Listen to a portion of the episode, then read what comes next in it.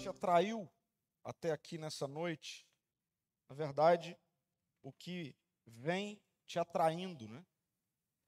Domingo após domingo, ou em algum outro momento e outro dia na semana, a estar ao redor, perto, escutando sobre Jesus.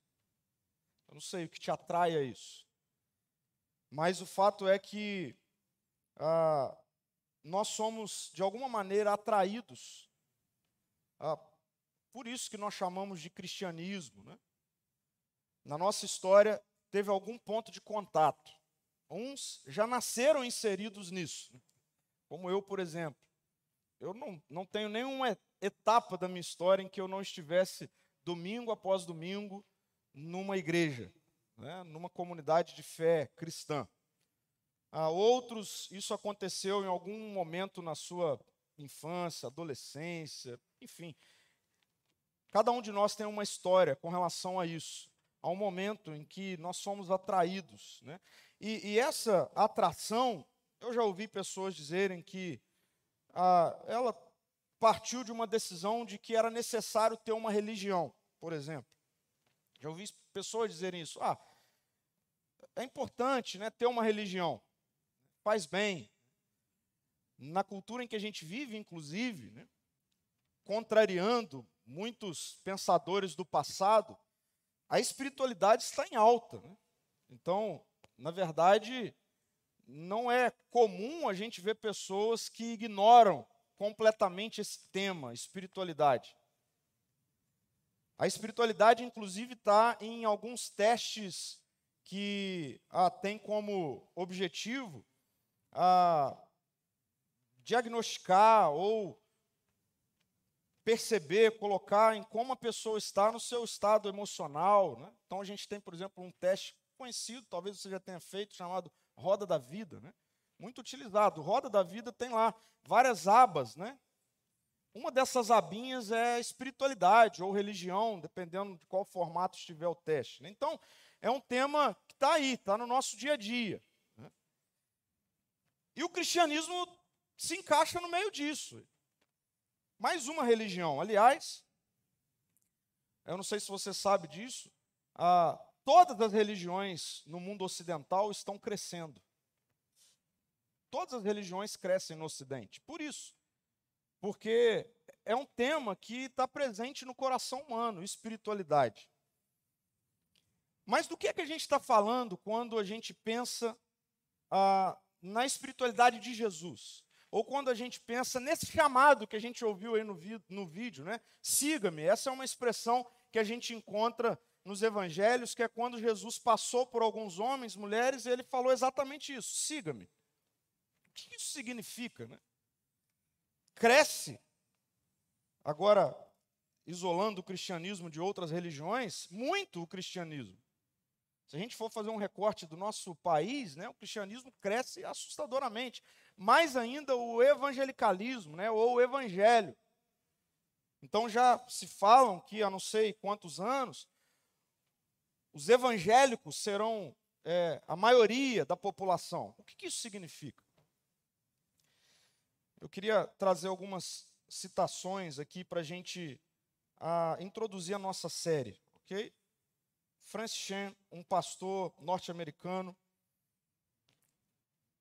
já foi pastor de uma mega igreja nos Estados Unidos, e num determinado momento da história dele, da vida dele, ele entendeu que Deus estava tirando ele daquele contexto de mega igreja, de popularidade, e ele passa um tempo com a família dele bem isolado mesmo, bem fora de holofote e tudo mais, e quando ele retorna, ele escreve alguns livros difíceis de ler. Um dos livros se chama Cartas à Igreja. Você pode ler esse livro. Carta às Igrejas. E é daqui que o Chan ele escreve assim: Vejo uma tendência em muitas igrejas em que as pessoas estão começando a, preste atenção nisso, curtir sermões convincentes. Curtir sermões convincentes. Saem sentindo-se quebrantadas em relação às suas posturas. A distorção é que elas começam a se sentir vitoriosas em sua tristeza. O foco é esse quebrantamento com relação às suas posturas e se tornam vitoriosos em sua tristeza e gabam-se. Acabam de ouvir a mensagem mais convincente da minha vida e ela acabou comigo. O foco está na convicção em si e não na transformação que ela deveria produzir. É comum a gente fazer esse negócio, né? Nossa, a mensagem de hoje acabou comigo. De vez em quando eu ouço isso. Pastor, hoje isso acabou comigo, né? O que isso significa? E aí, quando a gente pensa um pouquinho nisso, é verdade. O que isso significa? O que tem significado a gente ouvir e curtir sermões convincentes, né? E ficar preso nesse lugar da minha auto tristeza, né? E não sair dali. E mais, se gabar de estar ali, né? Domingo após domingo, mensagem após mensagem, livro após livro, o todo se resume a isso. Nossa, acabou comigo. Eu quero começar essa série e é a reflexão de hoje com essa pergunta aqui: O que é conversão? O que é conversão? Aliás, todos nós nos convertemos hoje. Você saiu de algum caminho para você chegar aqui. Conversão, diferente daquilo que parece, não é uma palavra religiosa, ela se torna, ela pode ser emprestada, né? Para se referir a isso. Ah, eu me converti a Jesus. Ok. O que, que é isso? O que, que significa você dizer que você é convertido a Jesus, que você é convertido a Jesus, que você tomou o caminho de Jesus, que você foi até Jesus, que você está ao redor de Jesus, que você gosta de ouvir sobre Jesus, você gosta de tocar em Jesus, você gosta de ver Jesus. O que, que isso significa? David Platt, ele falando sobre algumas crises que ele encontra como pastor, né? ele diz assim: as igrejas estão cheias de supostos cristãos, supostos cristãos, que parecem satisfeitos em ter uma ligação casual com Cristo, mantendo aderência nominal ao cristianismo. Eu me converti a Jesus. Muitos homens, mulheres e crianças foram ensinados que tornar-se um seguidor de Jesus implica simplesmente admitir determinados fatos ou dizer certas palavras, fazer uma oração.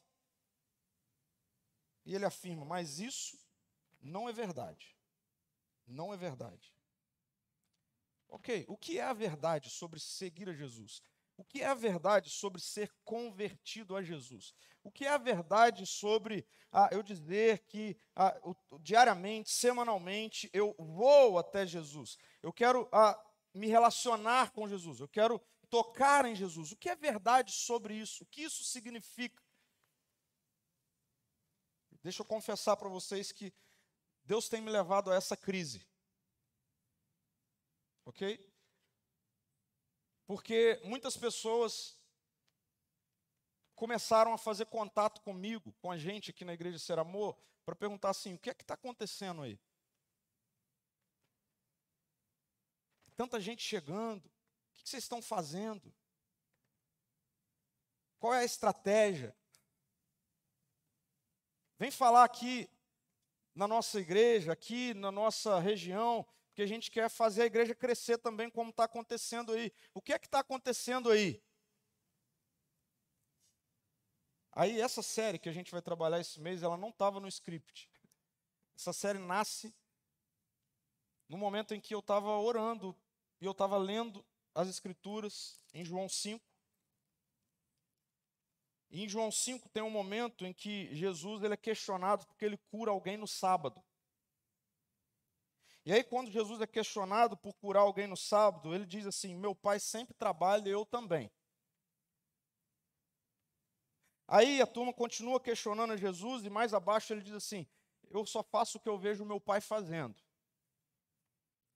E aí esse texto ecoou na minha mente, eu creio que é o Espírito falando ao meu coração e à minha mente, e o Espírito falou comigo assim: Você precisa ver o tempo todo o que o pai está fazendo e só trabalhar nisso. só trabalhar nisso. E eu entendi que é o momento, início do ano ainda, fevereiro, da gente falar sobre um outro nível de relacionamento com Jesus. Que não é uma religião. Não é uma aderência nominal ao cristianismo. Não é isso que a gente está fazendo aqui. Não é para isso que o Senhor me chamou. Para domingo após domingo. Está pregando sermões convincentes. Para que a gente espere o outro domingo chegar para ouvir mais um sermão convincente. Não é esse o nível de relação que Jesus quer que você tenha com Ele e que vai transformar a sua história.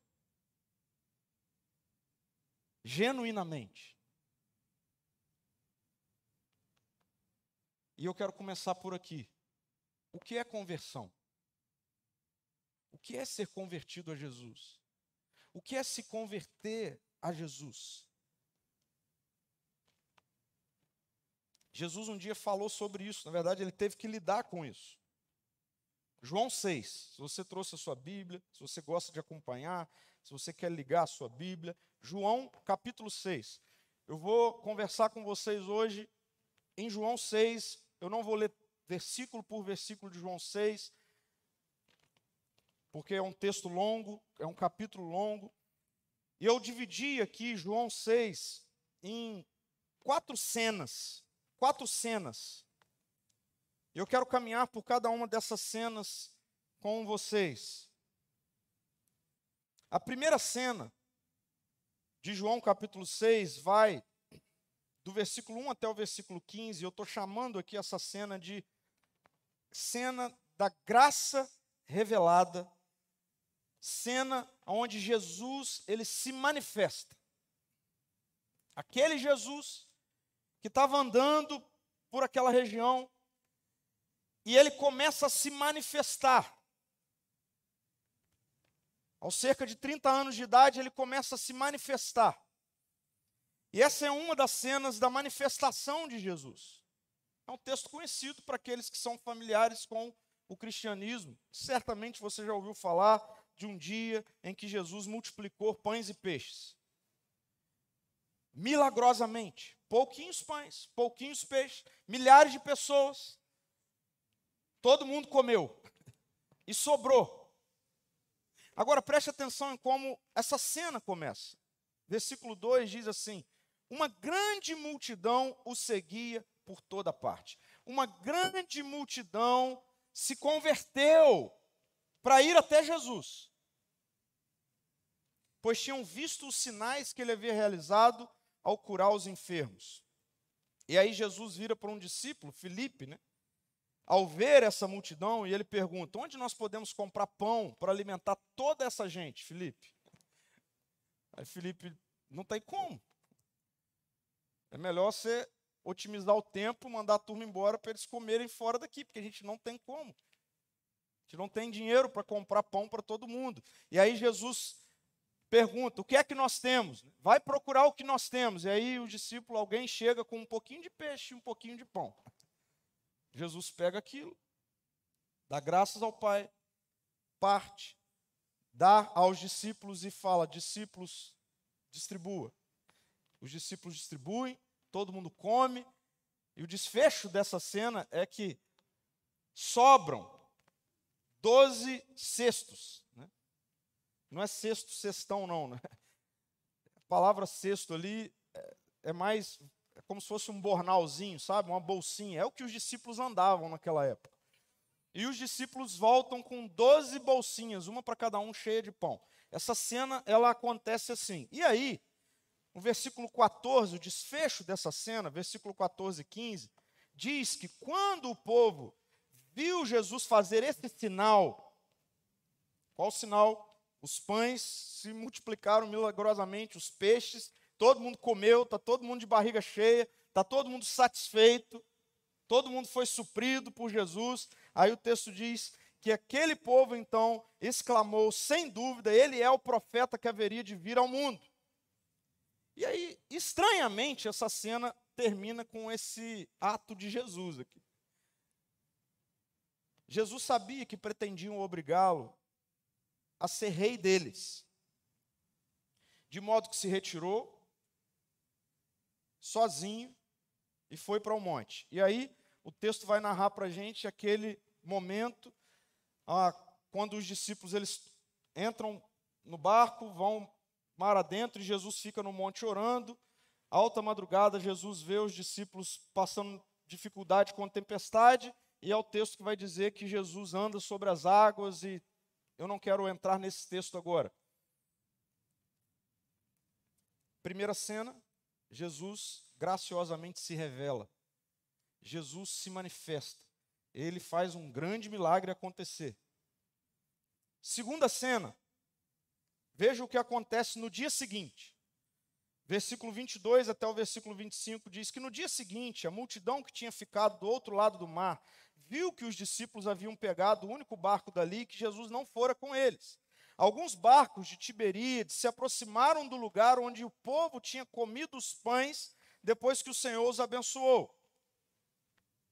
Quando a multidão viu que nem Jesus, nem os discípulos estavam ali, todos entraram nos barcos e atravessaram para Cafarnaum, a fim de procurá-lo.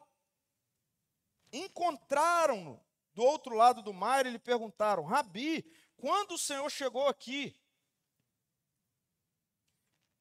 Essa multidão, se tivesse um censo do IBGE passando e perguntando: vem cá, qual é a sua religião? Todos iam dizer: eu sou cristão.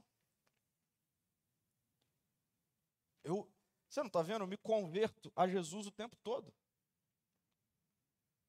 Essa multidão, no dia anterior, tinha ido até Jesus, agora eles foram de novo até Jesus, atravessaram o mar Pegaram o barco emprestado, alugaram um barco, se viraram. Mas foram até Jesus. A turma está se convertendo a Jesus. Está abrindo mão das suas agendas e estão indo até Jesus. E estão se aproximando de Jesus. E nessa segunda cena aqui, nesse dia seguinte, eles encontraram Jesus novamente. E eles perguntaram: Rabi, que significa mestre, quando o Senhor chegou aqui, versículo 26, a resposta de Jesus: Eu lhes digo a verdade. Vocês querem estar comigo? Não porque vocês entenderam os sinais. Em outras palavras, não porque vocês entenderam quem eu sou. Não porque vocês entenderam o que eu trago. Vocês querem estar comigo porque eu encho a barriga de vocês. Vocês querem estar comigo porque vocês estavam com fome, vocês me viram fazer algo que resolveu imediatamente aquela fome. E Jesus sabe assim: acontece que vocês vão ter fome hoje de novo. Aquela fome vocês vão ter de novo hoje. E aí vocês estão andando atrás de mim, não porque vocês entenderam quem eu sou, mas porque vocês querem todo dia um pouquinho de alguma coisa que resolva o problema imediato de vocês. É isso que Jesus está dizendo aqui. Essa segunda cena, eu estou chamando aqui de evidência de uma conversão idólatra. Evidência de uma conversão idólatra. O povo está se convertendo. Povo está se convertendo, o povo está indo até Jesus. O problema não é o povo ir até Jesus, eles estão indo, tem uma multidão indo até Jesus. Está crescendo os cristãos no Brasil. As igrejas estão se enchendo domingo após domingo. O povo está interessado em estar perto de Jesus, em ver Jesus, em ouvir Jesus. A questão é: que conversão é essa?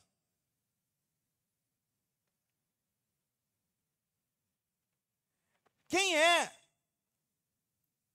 Qual é a motivação? O que é que está gerando essa ação de ir até Jesus? Jesus percebe que nesse povo, ainda bem que isso só aconteceu lá dois mil anos atrás, isso não acontece mais hoje. Lá, aquele povo tinha um problema. O problema é que aquele povo estava se convertendo e indo até Jesus, não porque eles queriam Jesus, não porque eles estavam entendendo o que significava se encontrar com Jesus, quem era Jesus. E é interessante que a saída Porque Jesus ele vai colocar no versículo 27, né? Ele, ele vai aprofundar aquilo que ele acabou de detectar, né? Ele vai mostrar o que é, na verdade, o motivador ou a motivação, o que é o, o impulsionador desta conversão em massa que está acontecendo ali. Sabe qual é? É a preocupação. Cada um tem alguma coisa para ser resolvida imediatamente. Então eles estão vendo Jesus revelando alguns sinais, eles viram um dia Jesus curar enfermos, no outro dia eles vivenciaram esse milagre de comer do pão milagroso. Então eles estão vendo assim, opa, esse cara, ele resolve os nossos problemas diários, as nossas preocupações.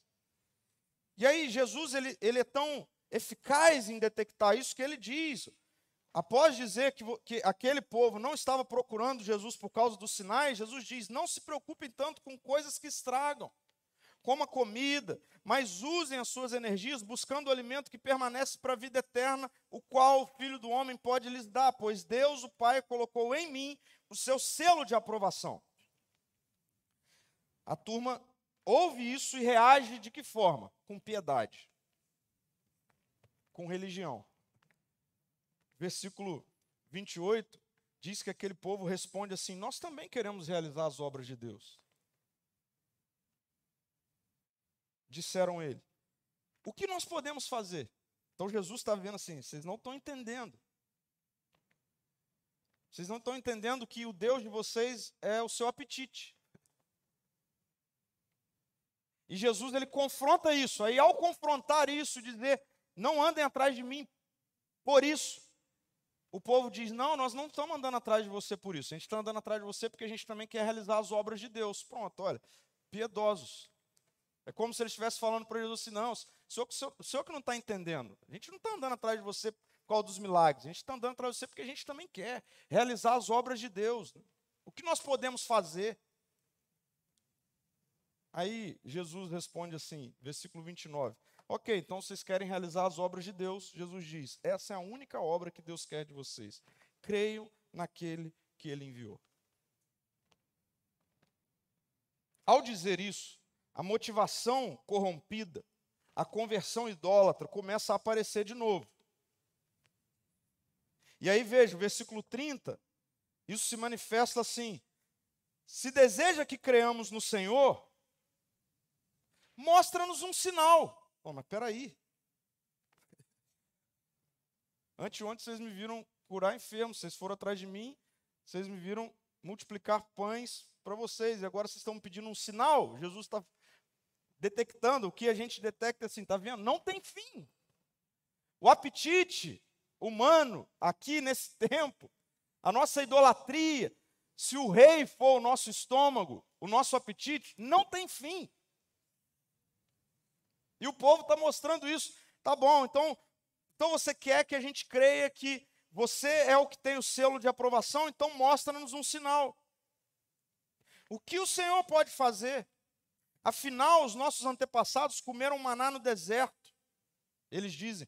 E as escrituras dizem: Moisés lhe deu de comer pão do céu. E aí Jesus vai falar acerca do Pai, Jesus começa a dizer que não, na verdade não tem a ver com Moisés, não foi Moisés que alimentou vocês, foi o Pai que alimentou vocês, e ele vai complementar isso afirmando que o verdadeiro pão não era aquele pão do deserto, porque aquele pão acabava, assim como o pão de ontem. E Jesus começa a falar acerca daquele a quem Deus estava enviando ao mundo. E aí, versículo 34, a reação da multidão ao ouvir isso é: Senhor, dê-nos desse pão todos os dias, disseram ele. A gente quer resolver o nosso problema. Então, dá um pouquinho todo dia. Então, percebam. O problema é conversão? Não, houve conversão. Tem gente indo até Jesus. Uma multidão. Nunca foi problema. A conversão nunca foi problema. Tem um monte de convertido a Jesus. Tem muito. A história desde a época de Jesus.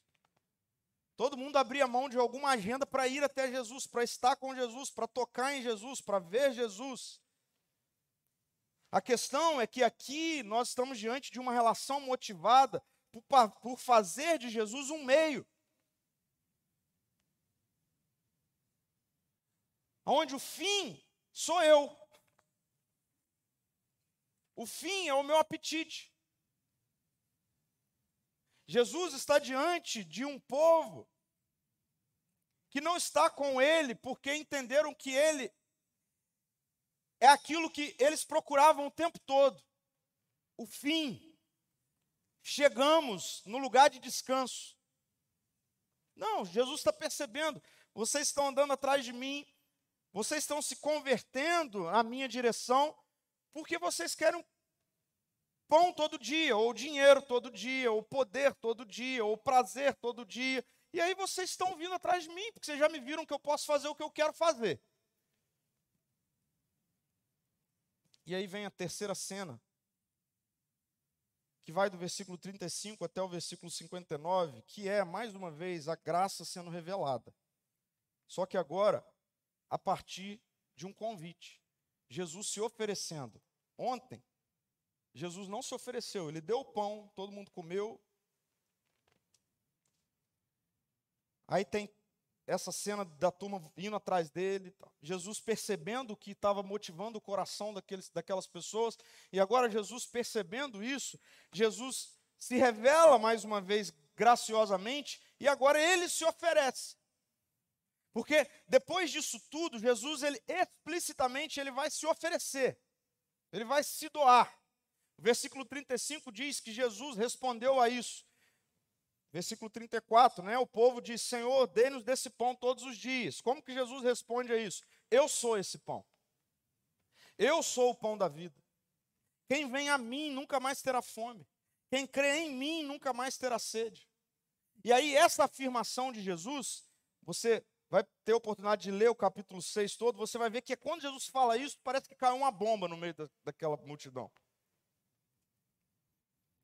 E aí Jesus começa a ser ainda mais profundo, a partir do versículo 48, quando ele diz: Sim, eu sou o pão da vida.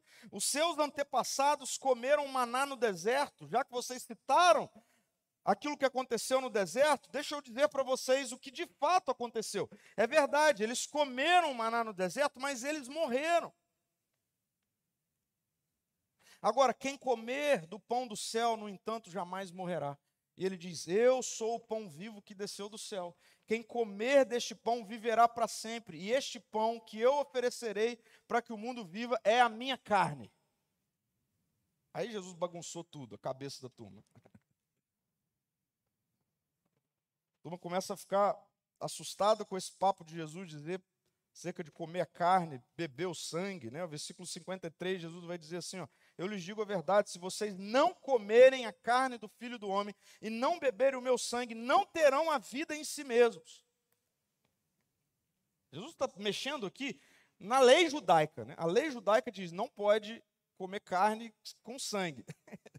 Aí Jesus está falando não só disso, mas está falando dele.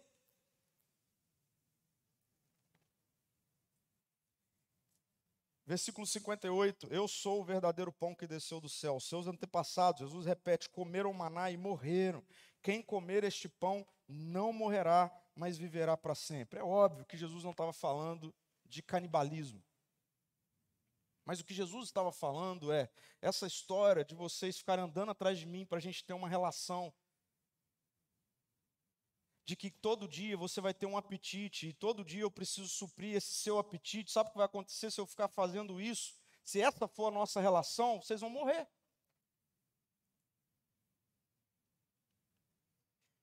E a morte aqui que Jesus está se referindo é a morte que o Deus se referiu em Gênesis 2. Quando Deus, o Criador, cria o ser humano e diz: no dia que vocês romperem a relação comigo. O dia em que eu deixar de ser a fonte de vida, de sustentação, de energia, de força, de motivação, de alegria de vocês, vocês vão morrer, vocês não vão encontrar vida em lugar nenhum.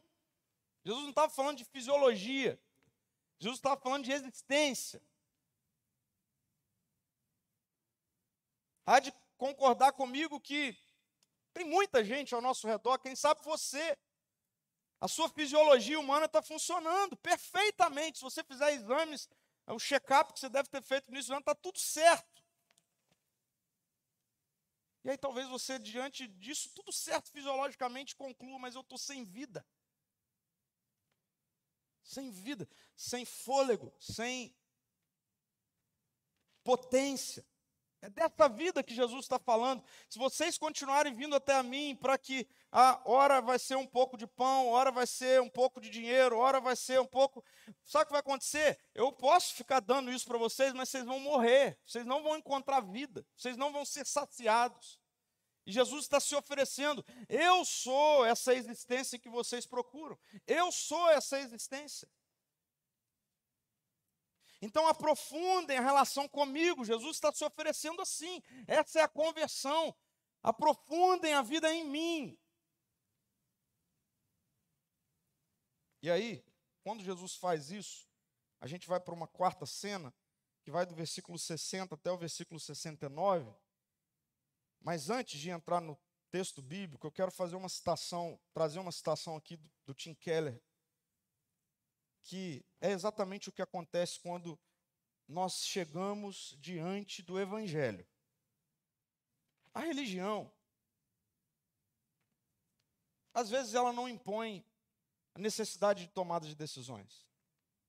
Ou ela impõe tomadas de decisões é, é, distorcidas. Mas Jesus, quando ele fala quem ele é, quando ele se aproxima, ele diz quem ele é. Quando nós temos um encontro com o Evangelho,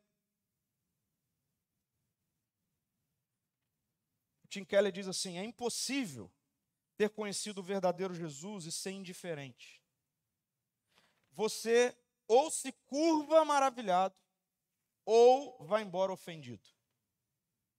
Diante do Evangelho, não dá para ficar em cima do muro, assim, nesse negócio de.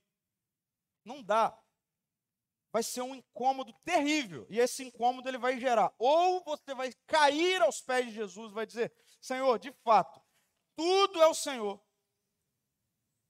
Ou você vai embora dizendo: Não é o Senhor, sou eu. E eu vou continuar vivendo com o meu apetite. E a partir do meu apetite, o rei da minha história vai ser o meu apetite, o meu coração e a minha mente. Não, Senhor. Agora, não dá para estar perto de Jesus e ficar indiferente. E na boa, eu quero começar essa série assim. Você não vai conseguir ficar ouvindo domingo após domingo o evangelho e ficar indiferente. A minha oração essa semana toda foi: Pai, que todo mundo se curve maravilhado e não vá embora porque o texto bíblico nos mostra uma cena triste. Eu acredito de todo coração que muito triste para Jesus, para o Pai. O versículo 60 diz que daquele momento, assim, o que se ouviu foi: a sua mensagem é dura. Quem pode, quem é capaz de aceitá-la? Qual mensagem que é dura? Essa mensagem do Senhor dizer que tudo é a partir do Senhor e não tem a ver com o meu apetite, que tudo é a partir do governo do Senhor, da sustentação do Senhor, da condução do Senhor, e não do que eu sinto, do que eu acho, do que eu quero, essa mensagem é dura. A gente gosta, a gente queria continuar indo atrás do Senhor, Rabi, Ontem o problema foi o pão, hoje o problema ia ser um pouco de dinheiro, e a gente queria que o Senhor hoje nos desse um pouco de dinheiro. Amanhã o problema vai ser alguma outra coisa. E aí a gente quer que o Senhor nos dê um pouquinho. A gente queria essa relação. E Jesus disse: não é essa relação. E aí eles disseram: então essa mensagem é dura. E aí, versículo 66 diz que nesse momento, muitos dos seus discípulos se afastaram dele e o abandonaram. Muitos. Então Jesus se voltou para os doze, aqueles que ele chamou, siga-me, e perguntou: Vem cá, vocês também vão embora? Vocês também querem ir embora? Porque a mensagem é essa. É isso que Jesus está falando para os caras. Vocês querem ir embora? Porque a mensagem é essa. E aí texto diz que Pedro responde: Senhor, para quem iremos? Para onde iremos? O Senhor tem as palavras da vida eterna. Nós cremos e sabemos que o Senhor é o Santo de Deus. Quatro cenas. E eu quero chegar até aqui. E daqui para frente eu vou ser muito simples, muito breve. E eu quero voltar com essa questão. Por que você se converteu a Jesus? Por que você tem se convertido a Jesus nesse ato de tomar um caminho para ir até Jesus? Por que você está indo até Jesus? Por que você gosta de estar ao redor do Cristo? Por quê?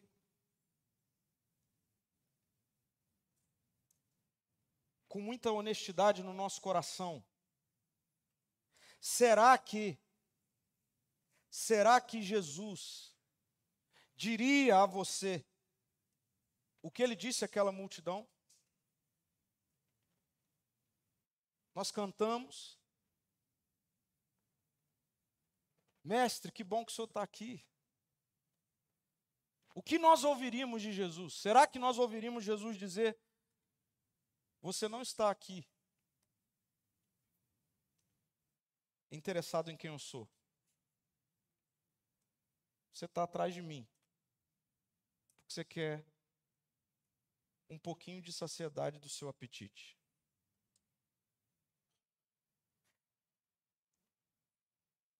O que nós ouviríamos? Então, eu quero propor para a gente algumas questões rápidas. Porque a questão não é conversão. Tem muita gente se convertendo a Jesus. Tem muita gente indo até Jesus. A questão é como é que saem desses encontros com Jesus? Como é que sai desse eh, contato com Jesus? Parece que que é igual, mas não é, né? Uma coisa é a gente dizer: Jesus me alimenta. Outra coisa é a gente dizer: Jesus é o meu alimento. Porque Jesus me alimenta, passa por esses sinais de Jesus que realmente acontecem ao longo do nosso caminho. Um pão e um peixe, milagrosamente, encheu minha barriga. Não faltou comida. Eu não esperava um emprego novo, uma promoção, um bom negócio. Saiu um bom negócio. Está tudo indo bem. Jesus me alimenta. Ok? E se começar a não ir bem?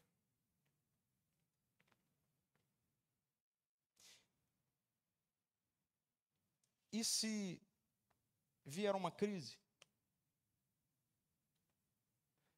Aí mostra a diferença entre Jesus me alimenta e se vier uma crise, Jesus é o meu alimento. Jesus é tudo que eu preciso. Jesus supre todas as minhas necessidades. Jesus. Saber que eu o tenho. Saber que eu estou nele e ele em mim, é o meu alimento. Eu sei que ele me dá coisas, mas ele me disse que nesse mundo aqui pode ser que chegue uma hora em que não tenha coisas. Ele me disse que nesse mundo aqui eu vou ter aflições. Mas ele me disse: tenha bom ânimo no meio das aflições, porque eu sou o seu alimento.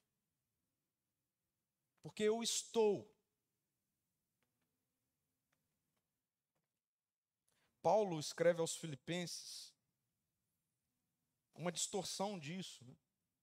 Paulo diz assim: Pois, como eu lhe disse muitas vezes, e digo novamente com lágrimas nos olhos, há muitos, há muitos, há muita gente, há uma multidão de convertidos a Jesus, que vão até Jesus, cuja conduta mostra que são, na verdade, inimigos da cruz de Cristo. Por quê? E ele diz: estão rumando para destruição. Por quê? Porque o Deus deles não é Jesus. É o próprio apetite. O compromisso de Jesus não é alimentar o meu e o seu apetite temporário. Isso precisa ficar claro. Esse é o Evangelho. O compromisso de Jesus não é de alimentar o meu e o seu apetite temporário. O compromisso de Jesus é de alimentar a nossa fome existencial eterna nele.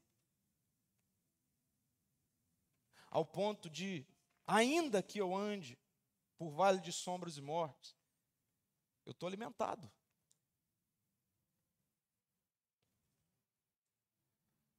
Eu posso ter muito, como posso amanhã não ter nada. Mas eu posso todas as coisas porque eu estou alimentado, eu estou fortalecido. Por quê? Porque o Senhor Jesus é o meu alimento.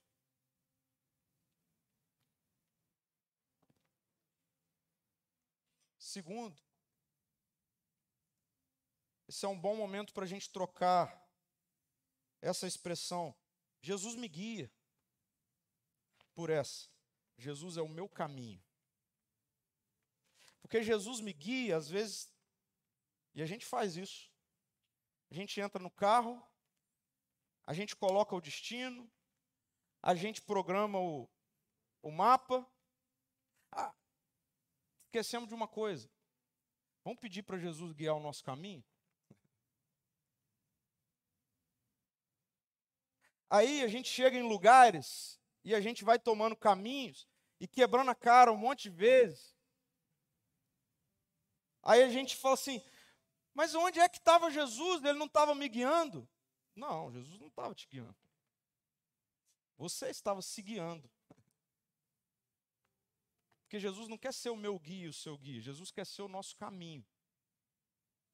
Andar nele. Andar nele. Andar do jeito dele. Isso significa Jesus ser o meu caminho. Ir aonde Jesus vai. Fazer o que Jesus faz. Andar do jeito que Jesus anda.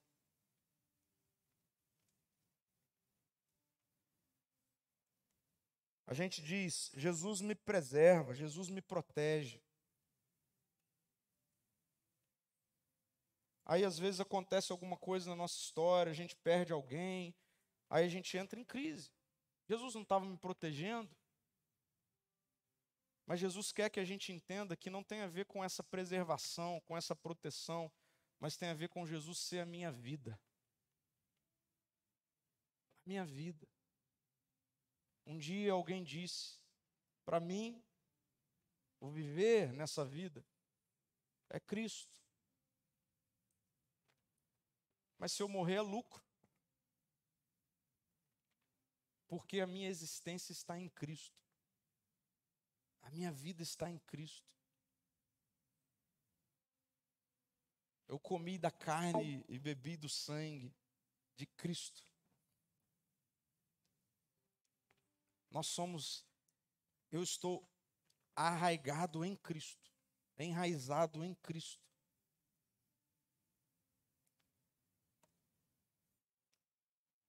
Eu quero terminar propondo a todos nós aqui, rapidamente, essa questão para a gente pensar. Primeiro, a sua postura, a sua postura tem sido essa postura de ir esporadicamente até Jesus? Porque ir esporadicamente até Jesus, na maioria das vezes, tem a ver com ir quando a gente está com fome de alguma coisa. É? Ah, preciso de um emprego. Ah, preciso de uma cura. Ah, preciso. Ah, eu estou em crise. Ah, tem alguém que está fazendo uns negócios aí, eu vou lá nele. Essa tem sido a sua postura? Ir esporadicamente até Jesus? Porque se isso é assim, meu querido e minha querida, isso significa que, na verdade, quem guia a sua vida é o apetite.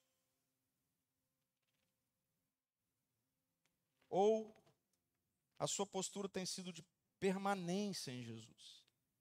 Permanecer em Jesus.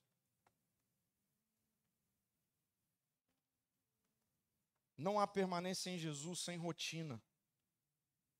E aqui eu termino sendo muito prático com todos nós. Comece. Eu queria te pedir isso. Assim, comece. Comece o quê? Comece a separar um momento, alguns minutos do seu dia, a partir de amanhã, para que você tenha um momento exclusivo com Jesus, de conversar com Ele, de orar, de falar com Ele. Jesus, Jesus. E eu quero desafiar todos nós aqui ao longo dessa semana a gente ler João 6. Como eu disse, é um texto muito grande. Vai fazer muito bem, vai te desafiar, vai te esticar, vai te Leia João 6 ao longo dessa semana e ore. E a minha oração pessoal por vocês, como comunidade, a minha oração como alguém que aprendeu e tem aprendido a amar cada um de vocês, seja quem está chegando agora, quem já está há muito tempo, a minha oração foi: Senhor, que nessa noite nenhum se perca. Essa foi a minha oração. Eu orei ao longo dessa semana, Senhor, que nessa noite ninguém vá embora nessa postura de que, ah, é duro demais para mim ouvir que não dá para eu continuar sendo o governante, o rei da minha história. Conversão não é tanto sobre ir até Jesus. Conversão é sobre ir e permanecer em Jesus, tendo em Jesus Ele como seu alimento ele como a sua estrada. Ele como a sua fonte de vida, vida. Senhor, muito obrigado, Pai. Porque o Senhor nos coloca diante dessas cenas. E essas cenas bem nos representam também, Jesus. A gente faz parte desse grupo de convertidos a Jesus. Mas Jesus, livra-nos dessa conversão motivada e mantida pela idolatria do nosso ego. Leva-nos ao lugar mais profundo, leva-nos a um outro nível de relação com o Senhor. Essa relação profunda, essa relação completamente dependente do Senhor. Essa relação onde a gente não quer construir encontros esporádicos com o Senhor quando a fome aperta. Mas essa relação onde nós entendemos e nos rendemos da verdade de que o Senhor é o nosso alimento. O Senhor é o nosso alimento, Jesus. A sua vida nos alimenta, Jesus. A sua graça, o seu amor nos alimenta. A sua correção nos alimenta, Jesus. O Senhor é a nossa estrada. Senhor. O Senhor não nos guia, o Senhor é a nossa estrada. Nós queremos andar no Senhor. Nós não queremos escolher os nossos caminhos e pedir para o Senhor abençoar os nossos caminhos. Não. Nós queremos perguntar ao Senhor qual é o caminho. Porque o Senhor é o nosso caminho. Jesus. Eu não quero, Senhor, nesse ano, pessoalmente, com relação à minha família, à minha casa, eu não quero, Jesus. Como pastor dessa igreja, tomar os meus caminhos, Senhor. Eu não quero isso, Jesus. Livra-me disso, Senhor. Livra-nos disso, Senhor. Seja o nosso caminho, Jesus. Andar do seu jeito, ir aonde o Senhor vai, fazer o que o Senhor faz. O Pai está trabalhando, nós trabalhamos, mas nós queremos somente fazer o que vemos o Pai fazendo, Senhor. Obrigado porque nós podemos nos arrepender nessa noite. E nós podemos confessar livremente diante do Senhor o nosso pecado, a nossa miséria. E nós sabemos que o Senhor está aqui nos acolhendo, nos perdoando, nos redimindo e nos dando vida. Nada mais além de ti, Senhor. Nada mais além de ti, Senhor.